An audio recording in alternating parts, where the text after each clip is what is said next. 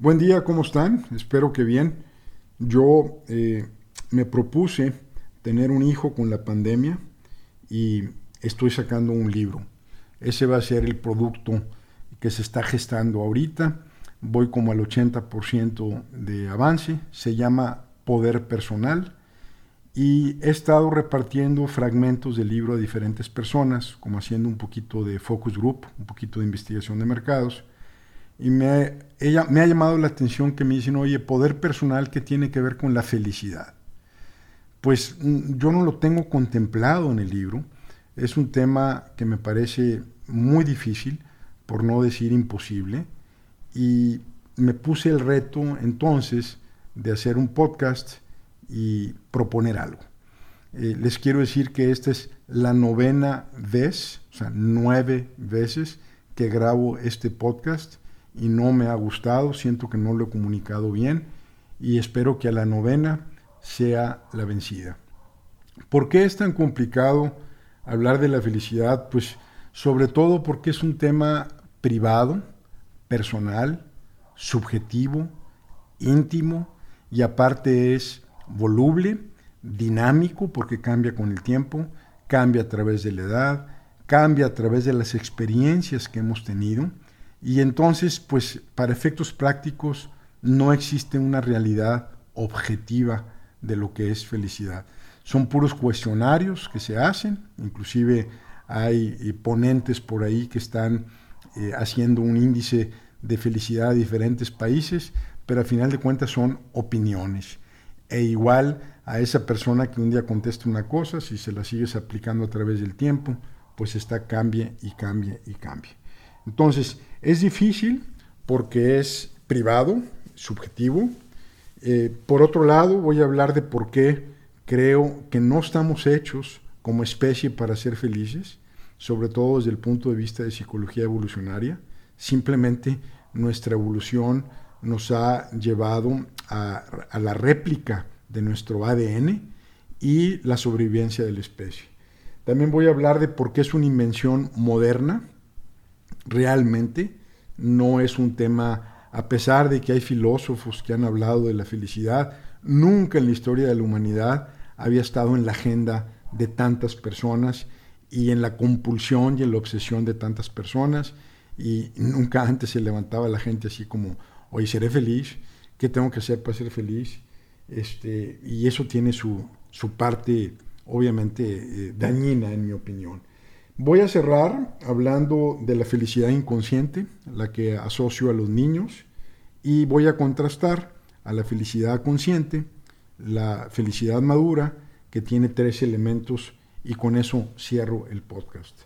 Entonces me arranco, esperando que ahora sí salga, este, y eh, les digo que desde el punto de vista de psicología evolucionaria, piensen a través de los millones y millones de años que fuimos evolucionando, que primero fuimos eh, células y luego se combinaron y luego produjeron especies, fuimos especies marinas primero, luego salimos a la tierra y empezamos a arrastrarnos como reptiles o renacuajos y desarrollamos patas a través del tiempo, dos, luego cuatro, y luego la especie erguida, la que se levanta para alcanzar las frutas de los árboles y de ahí la evolución hasta nuestros días.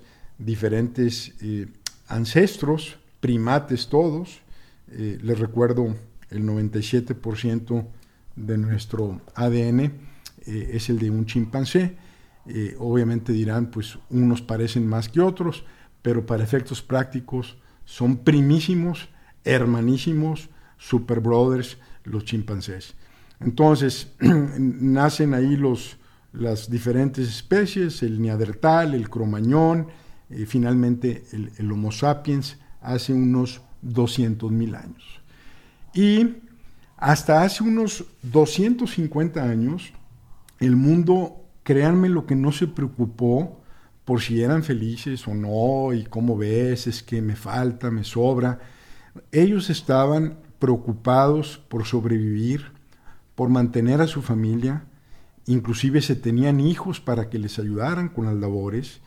Los hijos adoptaban los oficios de los padres y realmente era un tema de, de sobrevivir. Hace unos 250 años, 300, con la llegada del método científico, la revolución científica combinada con la revolución industrial, combinado con el marco mitológico del capitalismo que se ha filtrado al psique de muchas naciones, por primera vez se produce abundancia.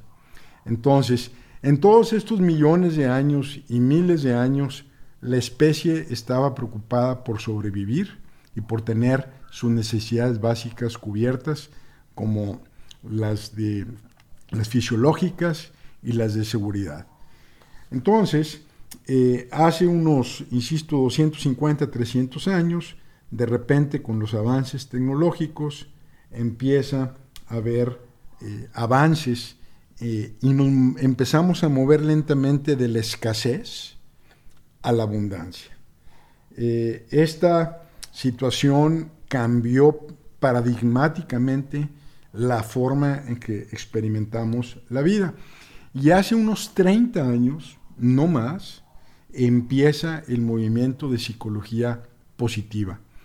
Este concepto donde se asocia a Martin Seligman como uno de los precursores, yo pondría también a Mihaly. Eh, estos cuates dicen, eh, oye, pues la psiquiatría y la psicología no solamente debe de estar para quitar lo, neuróticos, lo ansiosos, lo bipolares, lo depresivos, ni otro tipo de, diagnósticos ahí que tenemos, sino por qué no se aplica no a curar lo malo, sino a detonar lo bueno. ¿Por qué no, no se aplica a que seamos felices? ¿no? Entonces, en este tema eh, empieza el movimiento apenas de hace unos 25 o 30 años de psicología positiva, luego se filtró a las universidades, algunas muy prestigiadas, y entonces empieza esta corriente y esta preocupación. Y como tenemos el tiempo, como tenemos la holgura, como tenemos la facilidad de que nuestra vida, gracias a la administración científica que viene del método científico y la eh, revolución industrial, eh, entonces hay escasez, hay, eh, perdón, la escasez se convierte en abundancia y de repente aquí tengo un vaso de, de cristal con agua, que no tengo la más remota idea de cómo se construyó. Tengo mi computadora donde estoy grabando, tengo este micrófono eh, y, estoy aquí pues en una silla montado, eh, grabando y, y, todos estos menesteres, una pluma, muchos apuntes. Les digo que esta es la novena vez que grabo este podcast, los tengo regados aquí por todos lados. Todos estos aditamentos yo no tengo la más remota idea de cómo hacerlas. Gracias a la invención de la economía de escala, la división del trabajo, entonces el mundo entra a un aceleramiento de, de repente de progreso. Y empieza el capitalismo a generar países más ricos que otros, inclusive países eh, como China adoptan el capitalismo, India, en África hay ejemplos bellísimos de ciudades que están creciendo aceleradamente gracias al capitalismo. Entonces, en este exceso, en esta abundancia, no solamente los seres humanos nos empezamos ahora a preocupar por cosas que rebasan las necesidades fisiológicas y las de seguridad. Empezamos, si se acuerdan de la escala de necesidades de Maslow, con temas de autoestima. Este, oye, pues ah, de repente ya no es el pendiente de qué vamos a cenar o qué vamos a comer, sino es, oye, tengo autoestima o no, cómo están mis relaciones familiares, sociales, este, soy, eh, este, me ponen likes, no me ponen likes, este, y luego de ahí, eh, de las necesidades sociales, me muevo a las necesidades de, autoestima, eh, el tener dignidad, respeto por uno mismo, y sigo subiendo en la pirámide de Maslow, y allá arriba están las necesidades de autorrealización, lograr metas, eh, el éxito, el concepto de éxito, el concepto de trascendencia empieza. Y, en la de Maslow eh, no está el concepto de felicidad, insisto, porque a pesar de que es contemporáneo, eh, es bastante, bastante moderno este tema de la felicidad. Entonces, voy a, continuar. Eh, hace 200.000 años que nos configuramos como Homo sapiens, hace unos 120.000 años dominamos al fuego, lo domesticamos, y hace apenas 10.000 años, o sea, en el último 0.5% de la evolución de la especie humana, o sea, ayer, es más, hace un minuto, desde el punto de vista de evolución, se eh, inventa y se, y se empieza a hacer la práctica de la agricultura. Y entonces hay asentamientos humanos y entonces empiezan los superávits lentamente, pero todo se quedó bajo el sistema feudal, donde había unos poquitos ricos y estaba toda la raza, toda la gente, eh, obviamente eh, continuaba generación tras generación haciendo los mismos oficios y había un pequeñísimo grupo con riqueza y todos los demás estaban simplemente abonando y abonando y abonando. En India, por ejemplo, se hace oficial el sistema de castas, entonces ahí se repite y la movilidad social se queda eh, estancada por miles de años, hasta hace 250 años. Entonces, la, agricultura, a, pesar de que eso generó asentamientos, había un sistema de baja movilidad social eh, eh, parecido a las castas. Acuérdense que todos los reyes decían que era derecho divino por los dioses el sistema feudal, la transmisión de oficios y no había la noción de child labor o de explotación infantil laboral. Este, simplemente ahí todo el mundo se ponía a jalar, ¿verdad? Vámonos a jalar y ahí viene la cosecha y hay que pagar impuestos y, créanmelo, de veras que no andaban con temas de soy feliz, no soy feliz. Inclusive, un día haré un podcast sobre los matrimonios arreglados versus los matrimonios eh, no arreglados y en la mayoría de la historia también son temas que no estaban a, la voluntad y hablaré de por qué también es un tema realmente moderno bajo un contexto histórico. Entonces, durante el 99.5% de la evolución y, que tenemos presencia en este planeta, los seres humanos hemos estado preocupados por la sobrevivencia y por la continuidad de la especie. Eh, el capitalismo, ya lo dije, cambió todo, empieza la riqueza, empieza el exceso, empieza la abundancia, empieza la diabetes, empiezan la obesidad, empiezan las enfermedades coronarias, empiezan las enfermedades por no hacer nada físicamente, nada más estamos sentados frente a una pantalla y, de repente pues tenemos vacaciones, tenemos eh, sábados y domingos y demás, y este esquema genera otro tipo de problemas.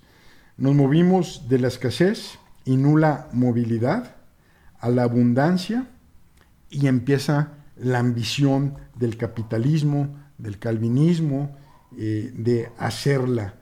Eh, entonces empieza y se pone en la agenda el tema de la felicidad. Quiero hablar entonces, este, ya para ir eh, cerrando, que pues haciendo una síntesis, porque ya les digo que no, está fácil este tema, pero haciendo una síntesis, mi aportación es que hay una felicidad inconsciente y una felicidad madura. La felicidad inconsciente es la de los niños chiquitos, las, la que de alguna manera están ellos eh, felices, eh, gatean, luego se levantan y luego este, se carcajean y tiemblan, se ríen de cosas que no sabemos, eh, agarran el helado de chocolate y se lo embarran en la cara, en los cachetes. Este, son niños felices, juegan con otros niños felices y están en un estado de beatitud como si fuera el equivalente al paraíso antes del pecado original. Esos niños eh, están eh, en, felicidad y no lo saben. Y luego me recuerdo de la mamá de un querido amigo mío que tiene cerca de 90 años, que tiene Alzheimer, que usa pañales y que le dan de comer, no se basta por ella misma, pero tuvo o tiene un, regalo que le hicieron este, pues de algún lado los dioses, Dios, eh, o simplemente la química de su cerebro, pero ella se levanta todas las mañanas diciendo a qué horas nos vamos a ir a Iztapa, no reconoce a la gente, no necesariamente eh, ubica ni siquiera dónde está, pero se levanta preguntando a qué horas nos vamos a Iztapa. Y resulta que cuando estaban niños, sus hijos, que ya no son niños, eh, tenían una casa en Ixtapa y ahí eh, se iban varios años y se generó una convivencia familiar, como una, esa, sensación de tener un segundo hogar. A mediodía la señora, en su inconsciencia, dice, oiga, no se nos vayan a olvidar los tamalitos, hay que ir al supermercado, hay que llevarnos las salsitas. Y en la noche dice, qué bonito día hizo hoy en Iztapa, qué bonito sol, qué bonito viento, qué sabroso eh, eh, el, estar aquí en la playa. Se duerme la señora, al día siguiente, ¿a qué hora nos vamos a ir a Ixtapa? Y todos los días de su vida se la pasa eh, desarrollándose bajo la Matrix o bajo la simulación de estar yéndose a Ixtapa. Pues es una persona afortunada, afortunada también los cuidadores, porque no todos los que tienen demencia senil o Alzheimer, eh, pues están contentos y relajados. Hay gente que le pega por otro lado, se hacen agresivos y son cargas realmente pesadas. Pero el punto es que está la felicidad de los niños, que ríen y juegan todo el tiempo y no saben que son felices, la felicidad de esta hermosa señora, y me muevo ahora a Homero Simpson. Homero Simpson todos sabemos que es un idiota feliz.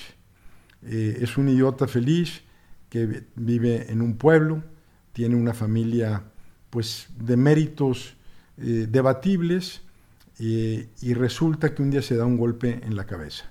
Este episodio, entre comillas, es de la vida real, la crayola de Homero, y se va al hospital. Y ahí en el hospital pues los doctores le encuentran insertado una crayola en el cerebro. Dicen, pero ¿cómo? Entonces, pues se lo quitan y resulta que Homero deja de ser idiota, deja de ser imbécil y es inteligente. Entonces llega a su casa y se le queda viendo la casa y entra y pues empieza a cuestionarse cosas.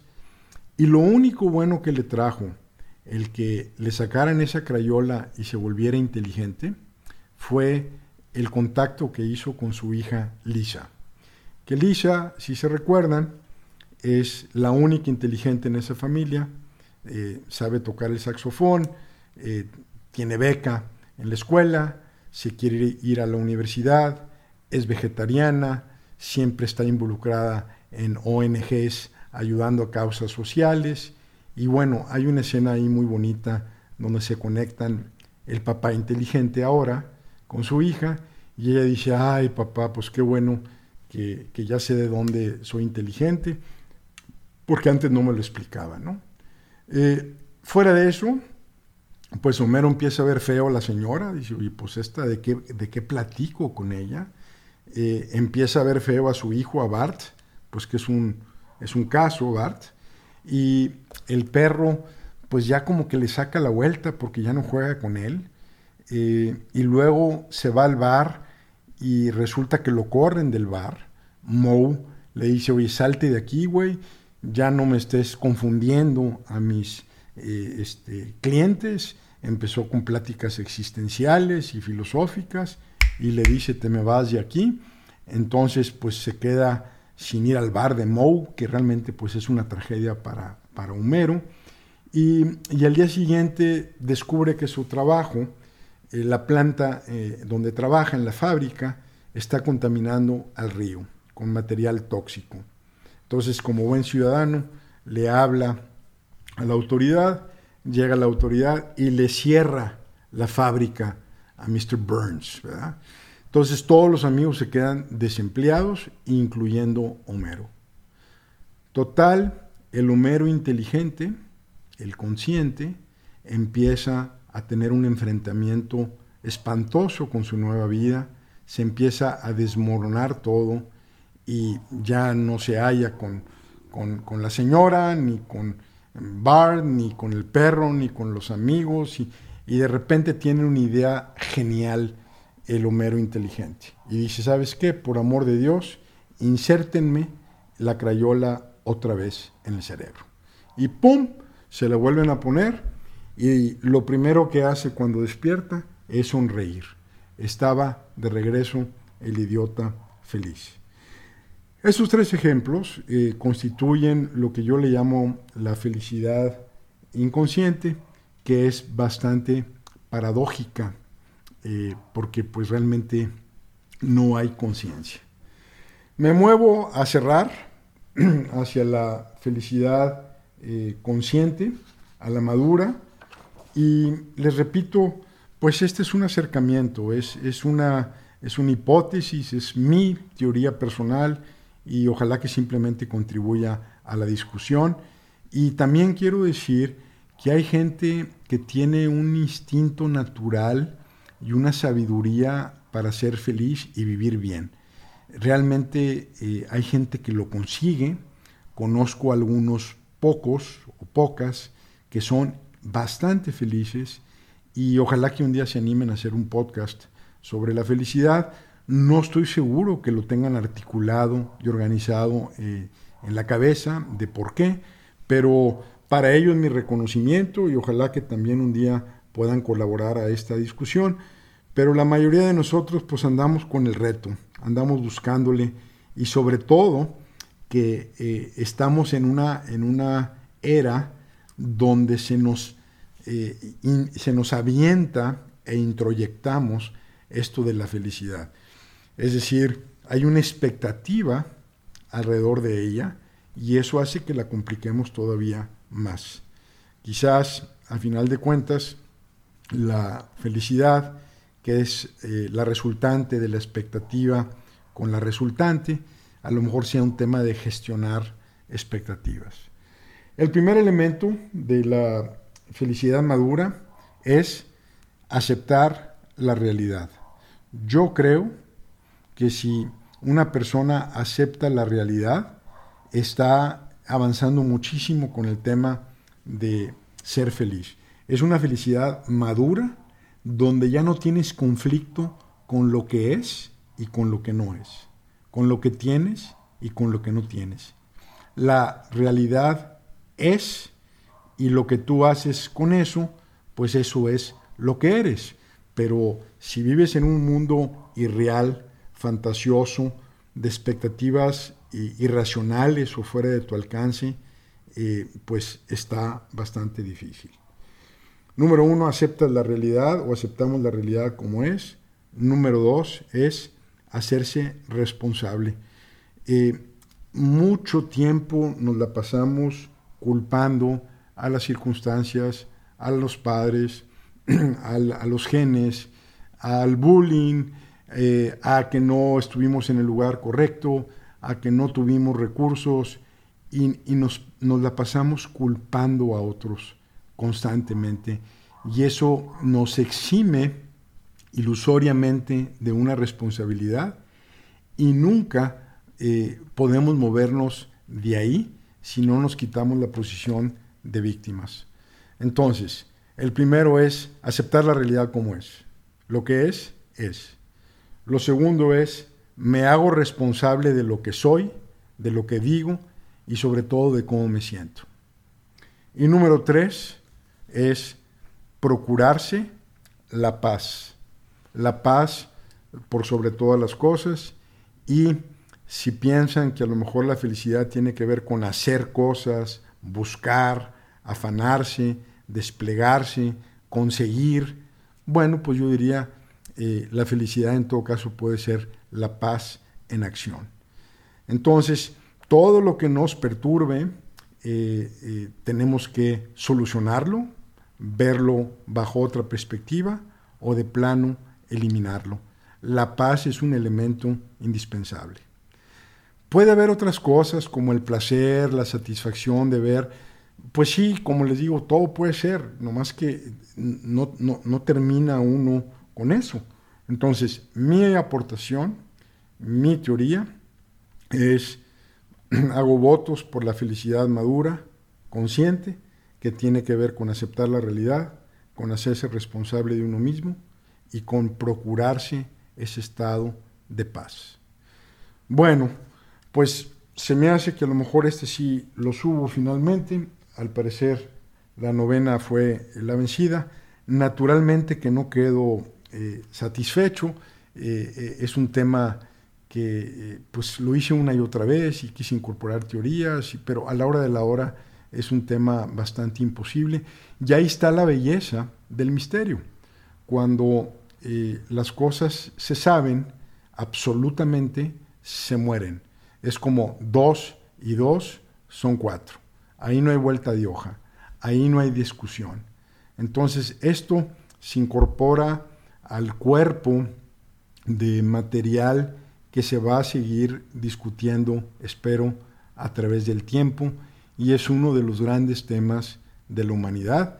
Nada más que hay que darle su perspectiva correcta bajo el contexto de psicología evolucionaria, bajo el contexto de un proceso histórico, bajo el proceso de que también el estar obsesionando y compulsionando y llevar un inventario de por qué sí, por qué no soy feliz y qué me falta, eso es un boleto seguro a la infelicidad. Eh, no podemos eh, estar haciendo cuentas a cada rato. es como estar a dieta y estarse pesando cada 15 minutos, pues no, no se puede. Yo creo que la felicidad madura es cuando menos lo que yo eh, voy a procurar. le he hecho ganas, no lo tengo resuelto naturalmente y espero que pues de algo sirva de perdido para, para ponerse a pensar. Entonces, cierro y hoy con mucho gusto les digo que tengan un feliz día.